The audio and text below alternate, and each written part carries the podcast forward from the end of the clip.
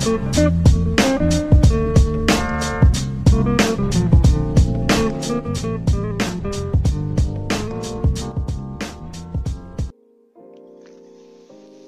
¿qué tal? Sean bienvenidos a su podcast Poesía de lo Desconocido. Yo soy Steph Barrientos y el día de hoy me acompañan en micrófono Yayo Monrock.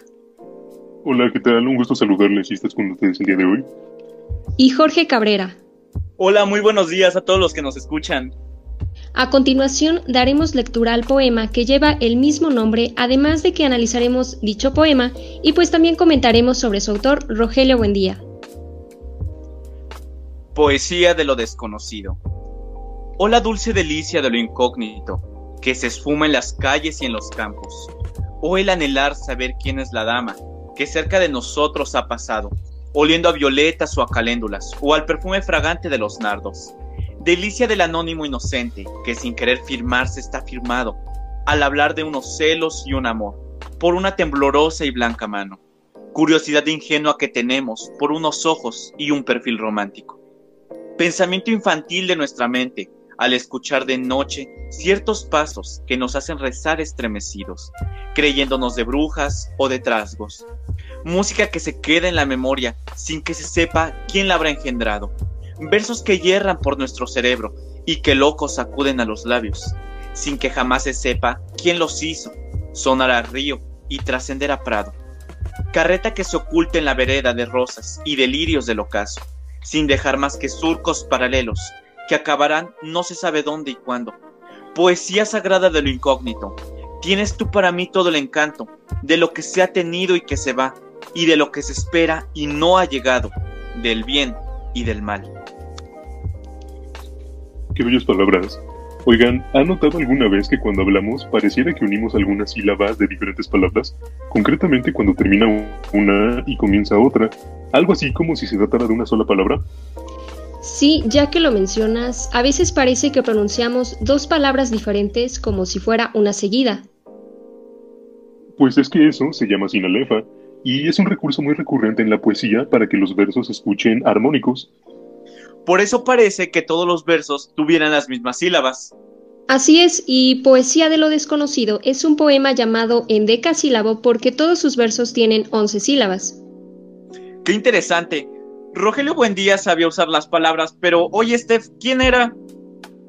Bueno, pues él fue un poeta, narrador, periodista y médico español, nacido en Huelva en 1891 y fallecido en Madrid en 1969.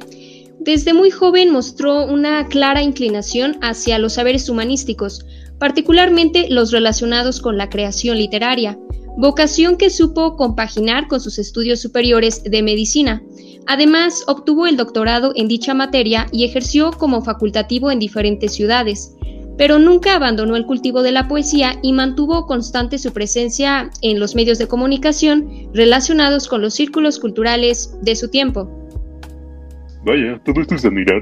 Pero saben, además de lo que mencionamos, existen otras riquezas en este mismo poema, como un ritmo interno que notamos al leerlo o cuando lo escuchamos.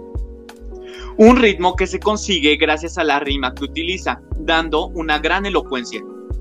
Eso es correcto, aunque puede que no sea tan evidente como en algunos otros poemas o incluso en algunas canciones, porque esta rima es una que se conoce como asonante. Lo dices porque la rima más evidente y fácil de distinguir es la consonante, pero ¿podemos hacer la distinción para quienes nos escuchan sepan de lo que hablamos? Claro, mira, eh, la rima consonante se da cuando existe una semejanza total en todos los fonemas que se encuentran a partir de la vocal acentuada de la última palabra del verso. En cambio, la asonante se da cuando esta similitud solamente existe en las vocales a partir de la que está acentuada. Sin duda muy interesante. Yayo, ¿cuál es la otra riqueza del poema que mencionabas anteriormente? Pues me refería a una figura llamada sinécdoque, que yo sé, Puede sonar un tanto técnico para quienes nos están escuchando, pero es algo en realidad muy sencillo. Se trata de una figura retórica que consiste en designar una parte de algo por el todo. Sí, es algo muy parecido a cuando decimos la niña de tus ojos, México le ganó a Estados Unidos o la corona española organiza a todo el país. Y lo entendemos a la perfección. Y concretamente en el poema del que hablamos, ¿Cuál sería esta sinécdoque? Pues verán, existe una estrofa que dice, versos que yerran por nuestro cerebro y que locos acuden a los labios, sin que jamás se sepa quién los hizo, sonará río y trascenderá prado. Claro, y aparte en la última estrofa también dice, poesía sagrado de lo incógnito. Tienes tú para mí todo el encanto de lo que se ha tenido y que se va, y de lo que se espera y no ha llegado. Exactamente. Entonces podemos ver que nos habla solamente de una parte de los poemas como expresión literaria para referirse a toda la poesía. Además de que justo en esta estrofa que menciona también podemos ver otra figura retórica, una que se llama apóstrofe. ¿Y en qué consiste? Pues esa consiste en que el yo poético, que se expresa mediante el poema, dirige su voz a alguien en concreto, y en este caso, como ya mencionábamos, dirige su discurso a la poesía misma. Un dato muy interesante. Esto que mencionamos nos da pauta para hablar de una interpretación más centrada en este poema. Así es. Verán, todos estos recursos y tantos otros más que existen son parte de lo que utiliza un poeta cuando quiere expresar sus ideas. Y pues se puede notar en este poema que Rogelio Buendía nos habla de esta incertidumbre en la que él vivió. Buendía a través de su pluma nos presenta un escenario, donde nos recuerda lo que desconocemos, lo que vemos en la calle, en los campos, las personas que vemos, los inesperados amores, la música sin registro, los versos sin saber el autor.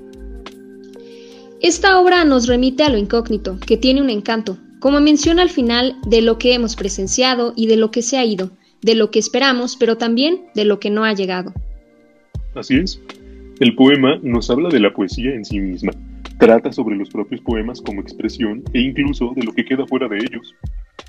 Me encanta que el poeta tiene esta habilidad para dejarnos en un mar de desconcierto, pero siempre con el uso de la memoria, haciéndonos remitir a recordar todas las cotidianidades que en algún momento han sido nuevas y desconocidas, pero también mostrando a su vez que todo en algún momento pasará al encanto de lo conocido.